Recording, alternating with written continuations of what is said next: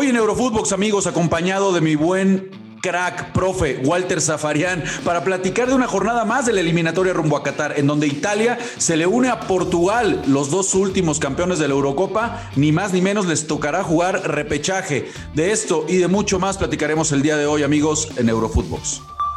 Esto es Eurofootbox, un podcast exclusivo de Footbox. Hola amigos, ¿cómo están? ¿Cómo les va? Qué placer saludarlos y podernos encontrar en un episodio más de Eurofootbox. Hoy acompañando al crack de Walter Zafarian. Mi querido Walter, ¿cómo estás? En una jornada más de eliminatoria europea, ¿cómo, vi, cómo viste todo? ¿Qué haces, Rafita? Bueno, yo te acompaño a vos. Este es tu espacio, yo soy un invitado. ¿eh? Por eh, favor, hermano, casa. Eh, lo sé, lo sé y yo me siento muy cómodo aquí en Eurofootbox. A ver, así como la gran sorpresa la dio Serbia, así como la gran sorpresa la dio Croacia en el fin de semana, la gran sorpresa la dio Suiza. Si bien no fue un duelo directo, aquel famoso penal, y me acuerdo que charlamos eh, post partido de aquel Italia-Suiza, aquel penal errado por los italianos hoy le terminó siendo un karma. Por Jorginho. Claro, el, gol, el, de Jorginho, claro. ¿Por qué? Porque los cuatro goles de Suiza llevaron a Italia a tener que jugar como en 2018 o en la previa del 2018 va a tener que jugar el repechaje. Con una particularidad, Rafa. Este repechaje de ahora es un repechaje distinto, diferente. No es, a ver, me toca, eh, a ver, Escocia, partido de ida y vuelta, voy y juego, como le pasó con Suecia, ¿te acordás? Que Suecia terminó sacando a Italia. Acá es diferente, es a un solo partido, pasás de fase y después seguís y es, es totalmente cruel y son dos mata-mata, ¿no? De, esos, de esos 12 que quedan, se matan, quedan 6, se vuelven a matar para que queden 3 que acompañen esos 10 primeros lugares, ¿no? Pero, pero por eso, entonces, eh, es, este digo, eh, es muy cruel, pero va a ser así. y cuando parecía que Portugal se comía a los chicos crudos y se quedaba con el grupo, cuando parecía que Italia caminaba, y mucho más después de ganar la Eurocopa como la ganó, del invicto de 38 partidos que llevaba, se acaba de pegar un porrazo, un golpe tremendo. Es más, en el primer partido, los dos primeros partidos en realidad, eh, post Eurocopa, juega con Suiza y con Bulgaria. Y no solamente que no gana ninguno de los dos partidos, sino que no puede hacer goles. Es que se dio puntos de local, Walter, hay que decirlo. Tú mencionas, todo el mundo nos fuimos con ese Italia del récord invicto, de otro nuevo estilo de juego con Mancini, y estoy de acuerdo. El tema es que en la eliminatoria había ido, arrancó de muy bien, de más a menos fue cayendo, porque arrancó con tres victorias al hilo. Después vino con cinco partidos en donde el equipo ya solamente ganó uno, tuvo cuatro empates. Entre ellos, pues lo que mencionas, en casa de ejer puntos contra Bulgaria, lo que sucede también con Irlanda del Norte, y bueno, ya, ya mencionábamos lo, de, lo del penal de Jorginho, vaya, pero no es nada más eh, eh, circunstancia una sola, ¿no, Walter? Creo que todo esto pues se venía dando de cierta manera con el equipo italiano a ver, lo primero que te va a decir Mancini eh, en conferencia de prensa eh, es que tuvo muchos jugadores lesionados en este último tiempo. Inclusive, una de las cosas que eh, él, a ver, recalcaba en la última convocatoria es la lesión de Ciro Inmóvil, ¿no? sí, lo, de Berratti, ¿no? Está bien, pero digo, vos no tenés a Ciro Inmóvil o no tenés a Berratti. Vos tenés un abanico inmenso de jugadores para elegir. No es, a ver, es diferente a cuando cuando Mancini dirigía un equipo, eh, el que fuere, tanto en Italia como, como, como en Inglaterra, porque él tenía una plantilla de 23, 24, 28 jugadores. Acá él tiene el abanico de todo el fútbol italiano, de los que juegan en Italia y de los que juegan fuera de Italia. ¿Entendés? Entonces no tiene, no tiene argumentos, no tiene excusas. Eh, entonces, a ver, por supuesto, eh, nadie tiene comprado el, boleto de la Copa del Mundo mirá lo que es Sudamérica, mirá lo que se ha en lo que ha convertido la eliminatoria de la CONCACAF. Durísima, bravísima, cuando parecía que México y los Estados Unidos, como históricamente, iban derechito, hoy les cuesta. Hoy eh, padecen, sufren. Cada punto, cada partido es eh, como eh, si hubiesen ganado la Copa del Mundo. Y qué decir de la, Copa Africana, ¿no? Cada vez te das cuenta que es muy, muy complicada. Ya lo de Conmebol al ratito. Pero viste, pero viste, lo que pasó, ¿no? La Copa, ¿En la Copa Africana? Claro, porque la, República eh, Democrática del Congo, ex Zaire, con Cooper como entrenador, le ganó a Benín 2 a 0. Eh, y por supuesto ganó el grupo. Ahora, la dirigencia de la selección de Benín detectó que Cooper hizo los cambios en cuatro ventanas en lugar de tres. Y por supuesto hizo un reclamo pidiendo los puntos. Claro. Reglamentariamente tiene la razón. Ahora, ahora, ahora, esto va a quedar en manos del Tribunal Disciplinario de la FIFA para ver si el que accede es el Congo, la República Democrática del Congo. Claro, el tema es que Benín con los puntos lo supera y se convierte en primero del grupo. Bueno, pues muy brava, muy brava la, eliminatoria africana. Fíjate qué curioso, ¿no? Que de repente pensamos que acá en Europa no es tan complicado. Bueno, los dos últimos campeones eh, de la pretincia, precisamente de la Eurocopa, mi querido Walter, van a tener que jugar este, este famoso repechaje para ir dándole cerrojo a la eliminatoria de, Europa. ¿Quién te parece que mañana se puede unir? ¿Quién va a quedar? Porque el tema de Países Bajos, Turquía y Noruega va a estar buenísimo que se defina mañana, mi querido Walter.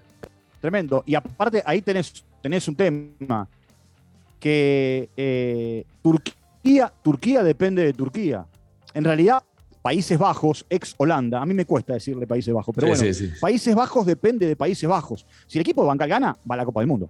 El tema es que juega contra Noruega. Un empate de eh, Países Bajos y Noruega y una victoria de Turquía mete a los turcos. No, va a, estar, va a estar bravísimo el día de mañana. Vamos a estar, por supuesto, muy pendiente para platicarlo en Eurofootbox. Y ahora hablar, si te parece, eh, mi querido amigo, de lo que. Pues ya habíamos hablado del Dani Alves, el regreso a Barcelona. Hoy ya le hacen las pruebas médicas. Dio ahí una, una conferencia de prensa. Si te parece, vamos a escucharlo y platicamos sobre lo que menciona el astro brasileño, ¿va? Aún en, en, shock, aún he estado en shock, porque, bueno, como dije eh, públicamente, yo he estado muchísimo tiempo intentando.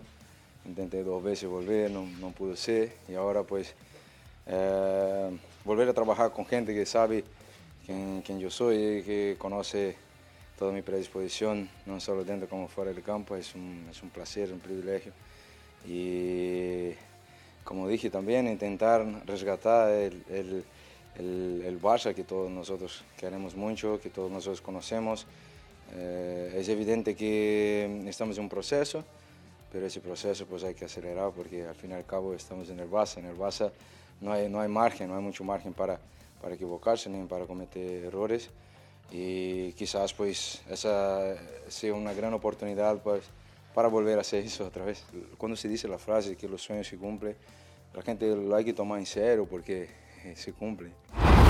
Bueno, pues ahí están las palabras de, Dani Alves, mi querido Walter. ¿Qué te parece el, regreso de Dani? ¿Qué le puede aportar a este equipo culé? Ya escuchamos que está muy comprometido, que en este tiempo en que se desligó del, equipo anterior, bueno, se, dedicó a prepararse físicamente para no tener ningún problema cuando vinieran estas, estas pruebas con el Barça. ¿Qué tanto le puede aportar, eh, eh, mi querido Walter, Dani Alves, tanto en el vestidor como por supuesto en la cancha, este equipo culé? A ver, un par de cosas. Lo habíamos hablado eh, en su momento cuando todavía era eh, un rumor. Y, yo te dije, es la manera de sostener con nombres pesados un vestuario que tiene mucho chico eh, y que tiene jugadores que están dando las urras. Y un entrenador que también necesita de la vieja guardia para, para hacerse fuerte. Ahora, está claro que Dani Alves va por la gloria. Cuando digo por la gloria es prepararse para ser convocado por Tite para la Copa del Mundo. Él viene de ser capitán y campeón en la Copa América del 2019. No fue a la Copa América del 2020 porque fue a capitanear el equipo eh, a los Juegos Olímpicos. Terminó ganando la medalla dorada. Entonces, él quiere coronar su, carrera, tiene 38 años, quiere coronar su carrera como futbolista eh, jugando una Copa del Mundo. Jugando una Copa del Mundo. Eh, entonces, por ahí pasa un poco, me parece, Rafa. Y, y por el otro lado, y por el otro lado, el tema es ahora Viste que están jugando en España a, adivinar, ¿no? ¿Qué, número de camiseta le van a dar? Parece que él eligió la, 8 de Iniesta. Sí, bueno, de, que también lo, vemos jugando, ¿no? Lo que pasa es que el, otro día platicábamos de esto de Dani Alves y le, podemos dar dos, eh, eh, eh, dos vertientes, ¿no? Podemos verlo desde dos ángulos.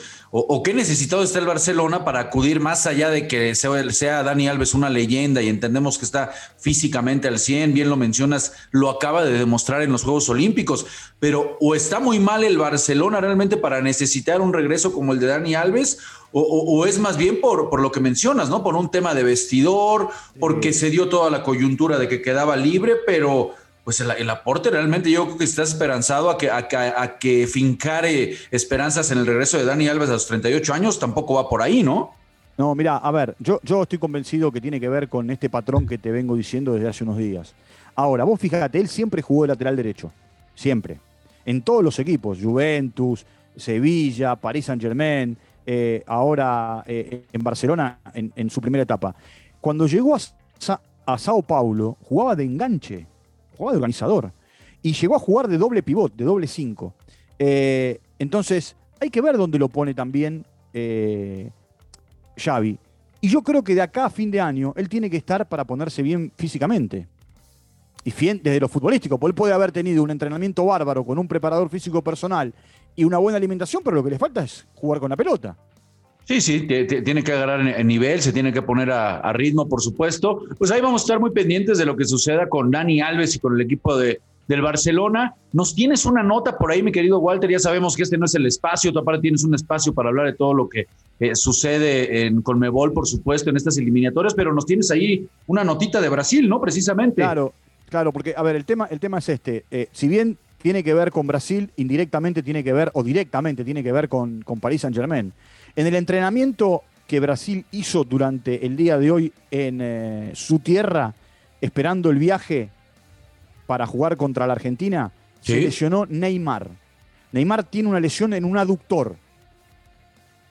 Esto lo dejaría afuera del partido contra la Argentina.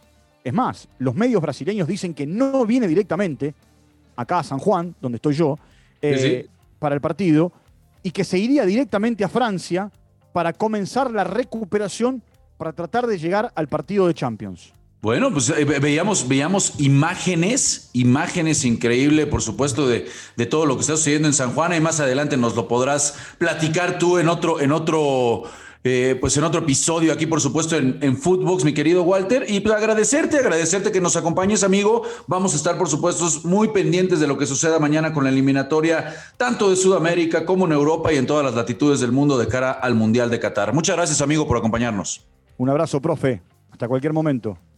Un abrazo, mi querido Walter. Y abrazo a todos ustedes, eh, banda, que siempre se dan el tiempo para escucharnos aquí en Eurofootbox. Les mandamos un fuerte abrazo y nos escuchamos mañana. Esto fue Eurofootbox, un podcast exclusivo de Footbox.